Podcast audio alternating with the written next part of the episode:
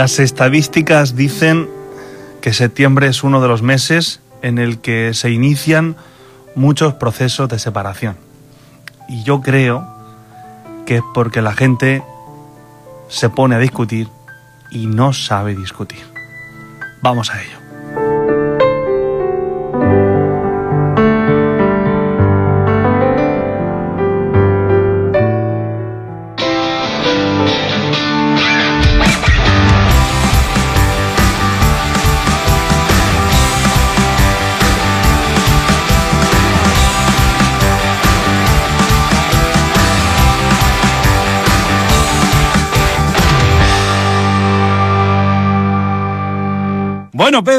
Entonces el problema es eh, que no sabemos discutir. Cuéntame eso. Pues sí, yo eh, he pensando y, y creo que, que una de las, de las dificultades, nunca mejor dicho, que a veces eh, se dan en los matrimonios, por lo que, como te decía antes, por lo que oigo y también por lo que, bueno, desde, desde mi ser sacerdote puedo ver, es que las personas, lo- muchas veces los matrimonios, hoy porque vamos a hablar de los matrimonios, pero en otros momentos o, eh, hablar de otras cosas y a veces creo que es que no saben discutir. Entonces, creo que es bueno que, bueno, al menos eh, nosotros nunca tenemos el libro de recetas, de soluciones, porque no existe el libro de recetas del matrimonio, pero creo que al menos tenemos que, bueno, yo quería compartir algunos, eh, a modo de tip, pues bueno, algunos consejos, algunas cosas que creo que pueden ayudar para que una persona que está casada y que no sabe discutir pueda discutir y lo pueda hacer bien. Bueno, algunos oyentes eh, ya me están, lógicamente, se están haciendo la misma pregunta que nos hacíamos antes. ¿Cómo se nota que nunca ha estado casado? Y me dice este oyente, perdón Camila, y con una mujer. bueno, eh, discutir es... eh, a mí hay una... Vamos a ver, a mí hay una cosa que me tiene muy preocupado. Porque hay una teoría que dice que una pareja, si no tiene diferencias, que si no discute, que, que le falta algo, que, que no hay... eh, no sé cómo calificarlo porque a esta hora de la mañana me da un poco de pudor, y más en esta sección. Eh, no estoy de acuerdo. Vale que hay que aprender a discutir, pero no tiene que ser obligación que un matrimonio, una pareja, o unos amigos o unos compañeros de trabajo discutan, ¿no? Yo en ningún momento he dicho que sea obligatorio discutir.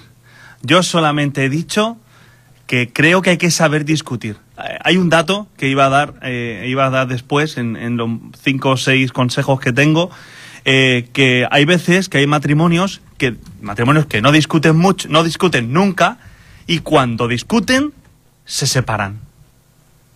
No discuten nunca y cuando discuten se separan. Por eso yo no he dicho que sea obligatorio discutir, sino que hay que saber discutir. Hay que saber discutir. Y en el saber discutir, pues entran eh, ciertos consejos que hay que tener. Eh, Porque dice, hay un refrán eh, que yo recuerdo que he utilizado en alguna ocasión que dice, dime las cosas cuando te molesten, no cuando te harten. Porque cuando ya te hartan, cuando el vaso está lleno, pues ya no hay solución. Entonces hay matrimonios que no discuten nunca y cuando discuten se separan. Por eso no digo que sea obligatorio discutir, pero sí creo que es necesario saber discutir. Camila Giordano, primeras reacciones en el Instagram de Pedro PG, soy Pedro PG. Pues tienes a la gente de acuerdo contigo. Eh, por ahora, Saez Fulgencio dice. Lorena. Sí. A ver, eh, Camila. Bueno, sí, eh, el usuario Saez Fulgencio dice: Sí. el diálogo es importantísimo, decir lo que cada uno siente en cada momento. ¿Algún comentario más? De momento. Por ahora, eso. Vale. Eh, aquí eh, los oyentes de Onda Azul eh, dicen que una cosa es discutir y otra dialogar. Bueno, tienes cinco consejos para, para discutir bien. Sí, el, el primero es caer en la cuenta, mirad, a veces, y como digo, ah, tú me has preguntado, ¿y cómo nunca has estado casado? ¿Cómo? Bueno, porque creo que eh, los cinco consejos que yo voy a compartir, no, ni siquiera que voy a dar, sino que voy a compartir con vosotros, que podréis estar de acuerdo o no estar de acuerdo, y que eso quiero lo que, creo que lo bueno es que, generemos interacción entre los que nos estáis escuchando por redes, a través de, a través de la radio, que interactuemos. El primer consejo es eh, que a veces amonton- lo ponemos todo en un mismo en un mismo montón, ¿no? Es decir, a veces tenemos un problema y lo personalizamos. El problema no es la persona, cuando uno discute, tiene que distinguir entre la persona y lo que ha hecho la persona. Si nos ponemos a discutir, discutimos sobre que, por, irnos al lugar, al matrimonio, ¿no? Eh, vamos a discutir porque te tocaba fregar a ti y no has fregado, ¿vale? Pero vamos a discutir sobre eso. No vamos a discutir, no, porque si entramos en lo personal, en el ataque personal, nos estamos desviando. Eso, por ejemplo, es no sabe discutir. Cuando nos ponemos a discutir y entramos en lo personal y no en el hecho puntual de lo que me ha cabreado, entonces estamos desviando la atención. El primer punto sería discutir o dialogar, ¿vale? Dialogar, discutir sobre, sobre lo que ha causado mi cabreo o sobre lo que me ha hecho ponerme mal y que es, me ha sentado mal, ¿no? Y, no, no personalificado, es que tú eres, no, no, no, no. Tú no has fregado. No es que tú tal, no, porque entramos en lo personal y es cuando empiezan, pues hay una línea muy fina que es la línea del respeto y creo que escuchaba el otro día eh, un, audiolibro que estoy escuchando que el otro día me recordó, me recomendó, me recomendó Marta de Click Noise, eh, por si las voces vuelven, de Ángel Martín, que decía que eh, hay veces que las discusiones esas decimos, eh, hay frases que decimos que, que, que, luego no tienen, no tienen vuelta atrás. Y eso yo creo que el error es porque a veces lo personificamos, ¿no? Vamos hacia la persona y no hacia el hecho que me ha cabreado, que me ha sentado mal. Entonces, el primer punto es no personalizarlo, sino ir al hecho concreto, a la acción. Ese es el primero. Porque mm, pasa también, eh, en la amistad pasa lo mismo, ¿no? Eh, podríamos decir que en la amistad pasa, pasa lo mismo. A veces nos enredamos contra una persona, no. A mí lo que me ha sentado mal de esta persona es que ha dicho esto.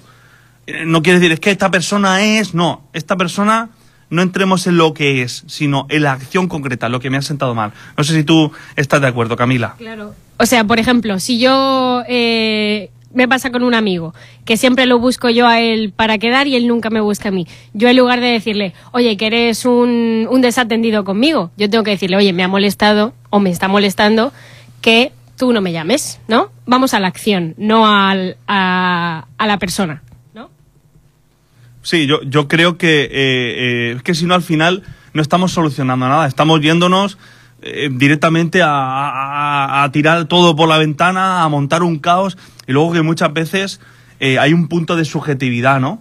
Nosotros, eh, una cosa que nos ha pasado a veces, la contamos, se la contamos a, a otro matrimonio, por ejemplo, y te dicen, mm, esto, o sea, lo estáis, sacando, lo estáis exagerando, porque quien lo vive de dentro, lo vive de otra manera, lo vive más subjetiva.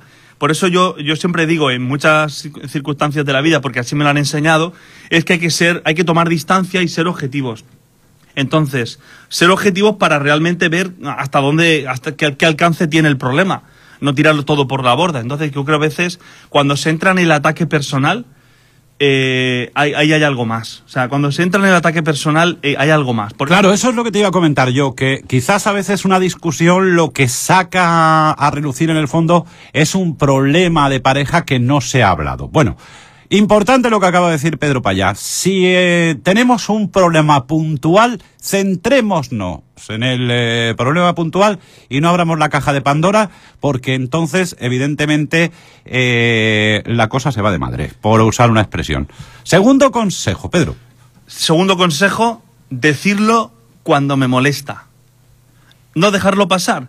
Es decir, hay que cuidar, sí que tienes que pensar que las cosas siempre me han enseñado a mí desde pequeño, y esto, no, este, este caso no, me lo enseña mi padre. Las cosas nunca se dicen en caliente, porque cuando uno dice las cosas en el momento, lo mejor es tomar un poco de aire, pero no dejar pasar el tiempo, porque si yo cojo mi cajita, esa cajita en la que vamos metiendo toda la, digamos, mierda, ¿vale? La vamos guardando y la vamos guardando y la vamos guardando. No, tienes que buscar el momento, la manera y la forma de sentarte con ese amigo o sentarte con tu pareja en este caso y decirle, mira, esto que hiciste o que has hecho no me ha gustado, no, no me ha sentado bien. Y decirlo, ¿por qué? No, ah, ah, lo dejamos pasar, me la trago, ¿no? El me la trago, ¿qué significa? El me la trago es me la guardo para otro momento en el que te lo pueda sacar. Entonces, no. Decirlo cuando pasa con la manera de la manera adecuada, de la forma adecuada y en el momento adecuado. No, no se puede decir a mitad de una discusión, sino, bueno, se relaja todo y al día, a los dos días, cuando todo está un poquito más calmado, y mira, esto que pasó no me sentó bien, no me gustó y no pasa nada, porque partimos del hecho, partimos del hecho, y esto no lo he dicho, es que no podemos pensar en un matrimonio de color de rosa. Ese solo pasa en las telenovelas y en las series de televisión. Pero no, no, hay, no existen matrimonios perfectos. Esto lo dice el Papa Francisco.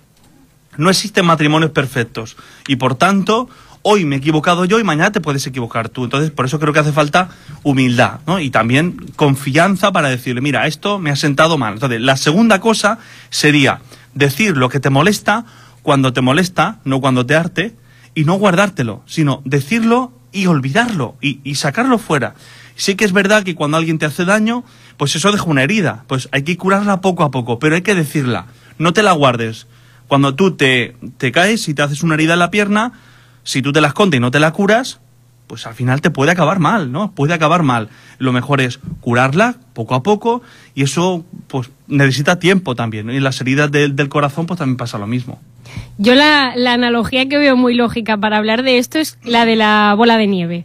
Cuando te tiran una pelota de nieve, que es un problema, no significa nada, hablas de, hablas de ello y es algo pequeño, algo que se puede solucionar, pero en cambio si te lo vas guardando se va haciendo cada vez más grande, cada vez más grande y cuando pega, cuando explota, cuando se abre esa caja que, que- de la que tú hablabas, ahí es cuando tenemos un verdadero problema que ya es difícil de, de arreglar.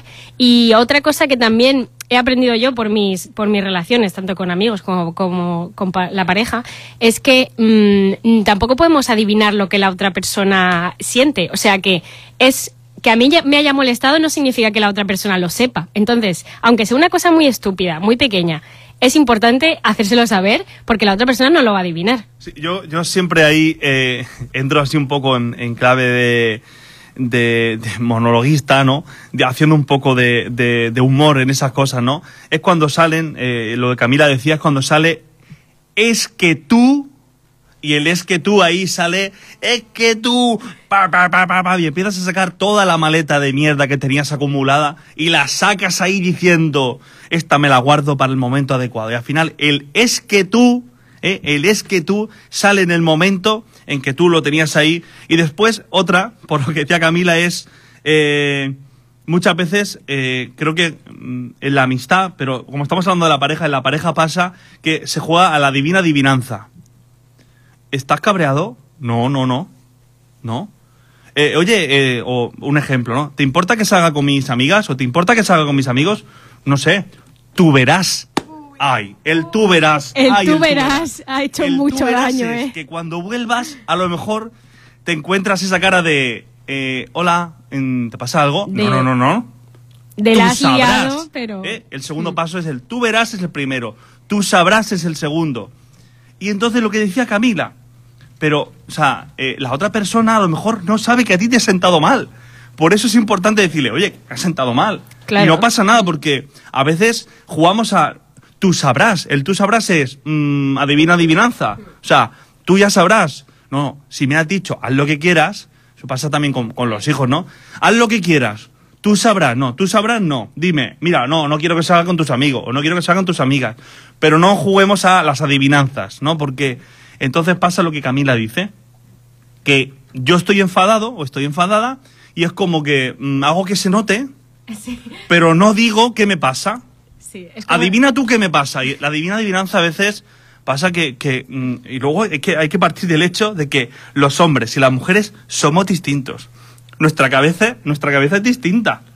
Uy, Es decir, la cara, psicología- uy, la cara de Camila. La no, cara no, de Camila. no estoy diciendo ninguna, ni- no estoy diciendo nada que no hayan No, dicho los expertos. yo la soy- psicología del hombre y de la mujer es distinta.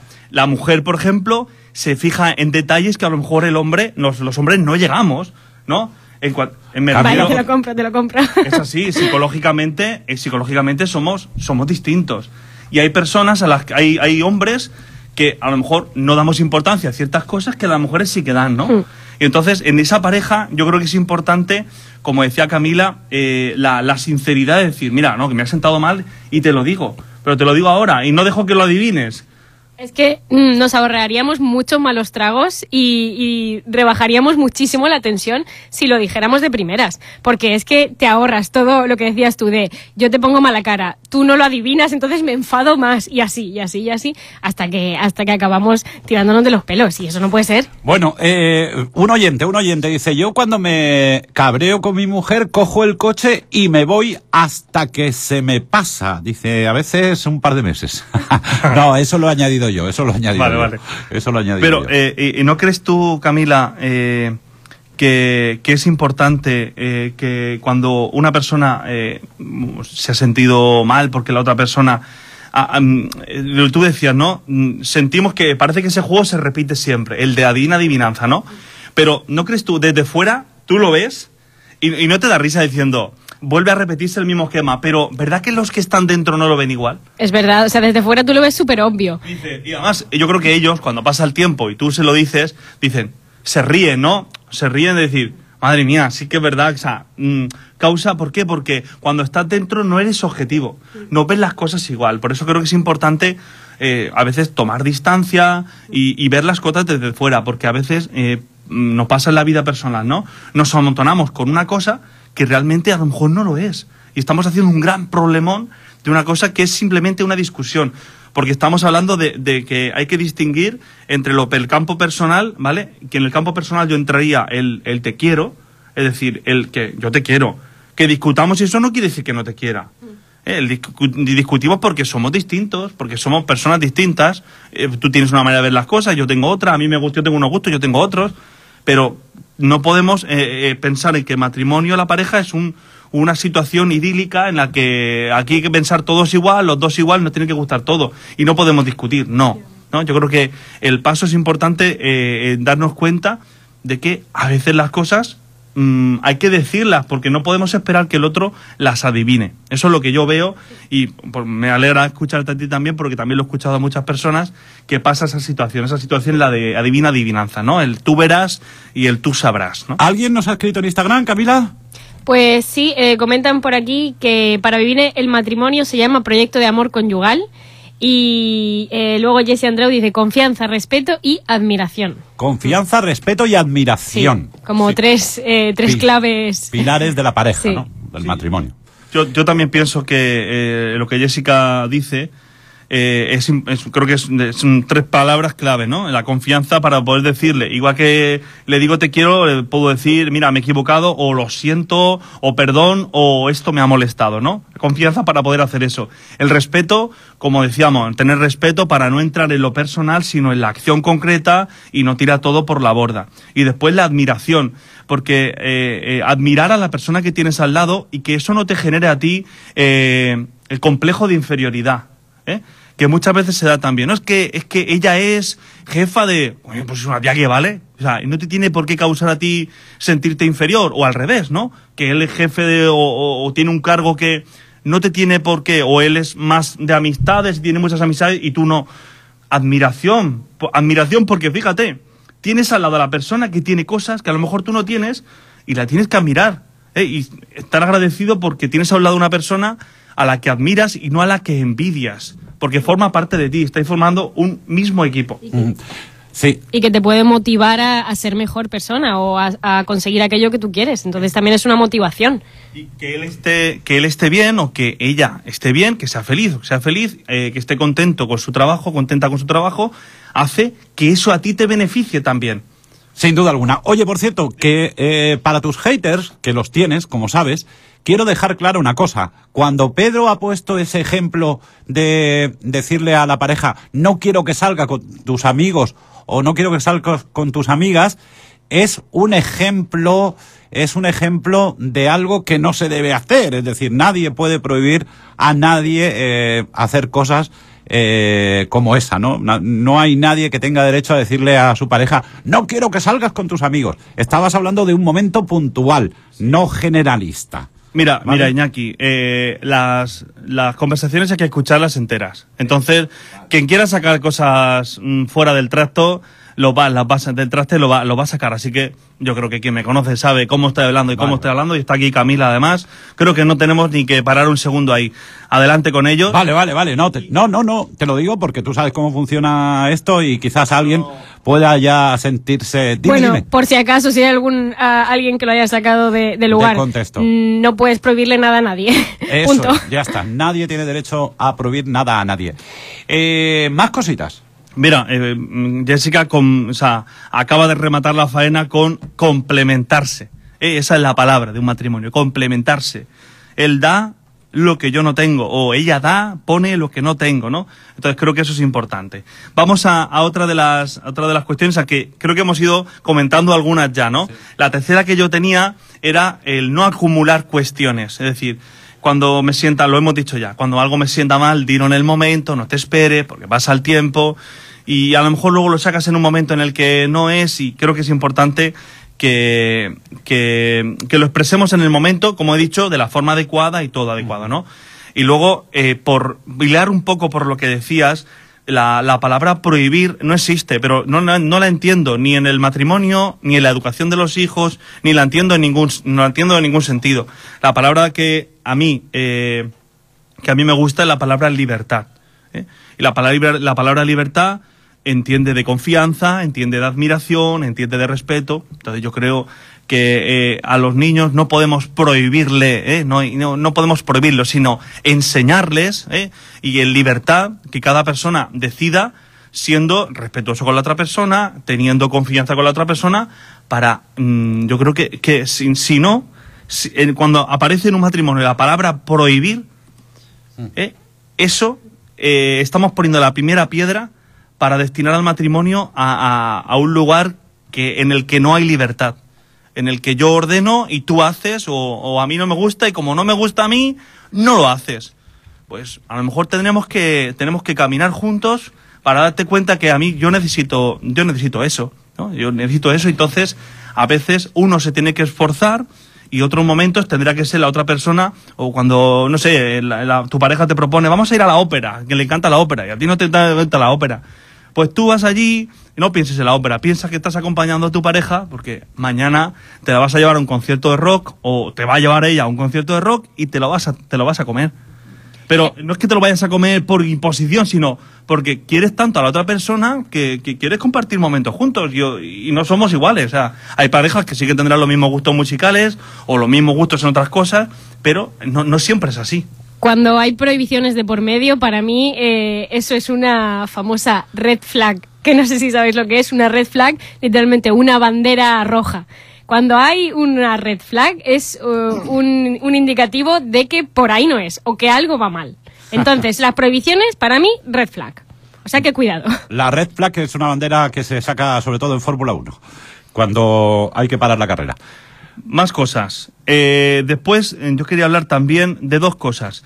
Eh, en muchas ocasiones, y creo que se está poniendo muy de moda, aparece. He empezado diciendo que eh, hay que asumir que eh, en el matrimonio, como en la vida, la amistad, eh, hay momentos de discusión, ¿sí? Momentos de desen. De desen- desen- o sea, que en las que no estamos de acuerdo, en las que hay un bueno malentendido, o como lo queramos llamar, un diálogo con una voz más alta que otra. Entonces tenemos que asumir eso. Si, si no asumimos eso, no asumimos eso, pues mm, eh, ¿qué pasa? Que llega el momento en que aparece una dificultad y la solución ¿qué es? ¿Separarse? Pues no.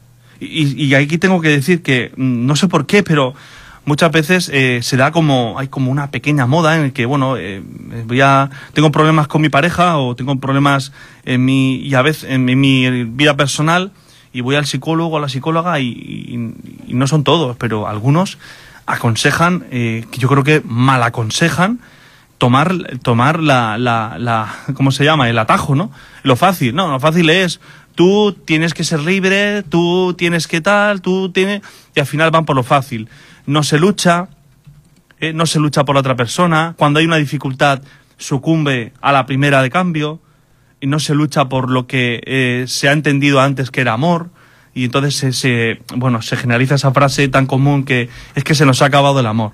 No es que se haya acabado el amor, es que a veces, a veces lo hemos decastado, lo hemos, lo hemos roto, ¿no? Entonces, el, la solución ante una dificultad no es la separación, es el sentarnos y es la comunicación. Fíjate, me ha salido hasta una frase, ¿no?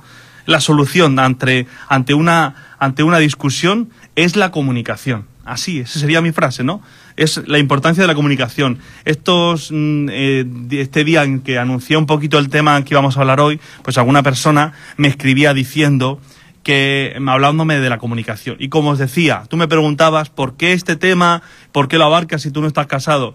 Porque a mí, y lo sabéis que soy un apasionado de la comunicación, Sí. pues creo que la comunicación se debe aplicar, la tenemos que aplicar a, a tantos campos de la vida y uno de ellos pues creo que es el matrimonio. La comunicación que entiende de libertad, que entiende de confianza, de decir las cosas cuando tocan como tocan y también de saber interpretar. Mirad, hay veces que hay personas que hay veces que, que, que las personas no, no saben expresarse.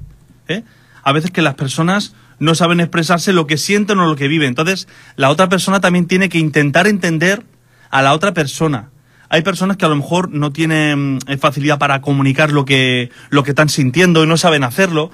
Y la otra persona también tiene que intentar ayudarle y entender que, cuáles son las cualidades de la otra persona y que a lo mejor en ese momento eh, pues no, no, no sabe expresarse lo que no sabe expresar lo que siente o le cuesta decir un perdón y no te lo dice pero te lo muestra ese perdón te lo muestra de otra manera.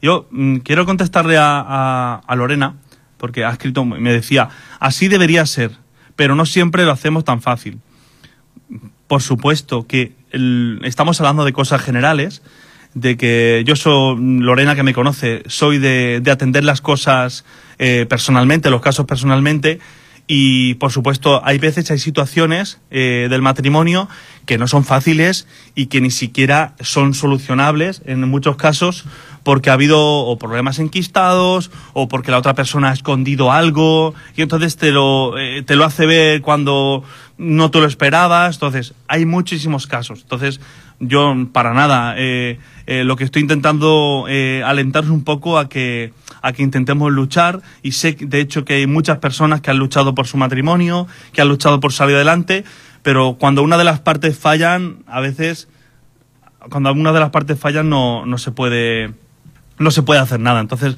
entiendo un poco que va por lo, por lo personal. Una última reflexión por tu parte, Camila. Eh, sí, no, comentar que te dicen por aquí, hay que cuidarlo y en esos momentos difíciles a mí me gusta meditar y volver a mis principios con él y eh, ver por qué me enamoré y por qué quise formar mi familia. Pues muy interesante eso que nos dicen también a través de Instagram. Soy Pedro PG. Pedro, concluimos. Eh, reflexión final. Reflexión final. Eh, vamos a, a- a comunicar, vamos a dialogar y cuando llegue la discusión, el momento de discutir, pues hagámoslo con respeto, hagámoslo con confianza, cuando toca, como toca y de la manera que toca. ¿eh? Cuidar un poco el que cada uno de nosotros eh, nos sintamos libres para decirle a la otra persona eh, esto me ha sentado mal o no me ha sentado mal o esto no me ha gustado y también la humildad para aceptar que a veces no hacemos las cosas bien.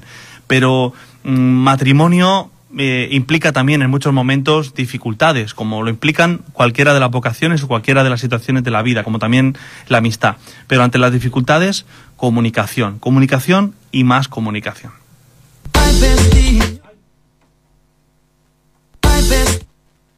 Perdón, que esto no tenía que haber entrado, que lo que tiene que entrar realmente es esto.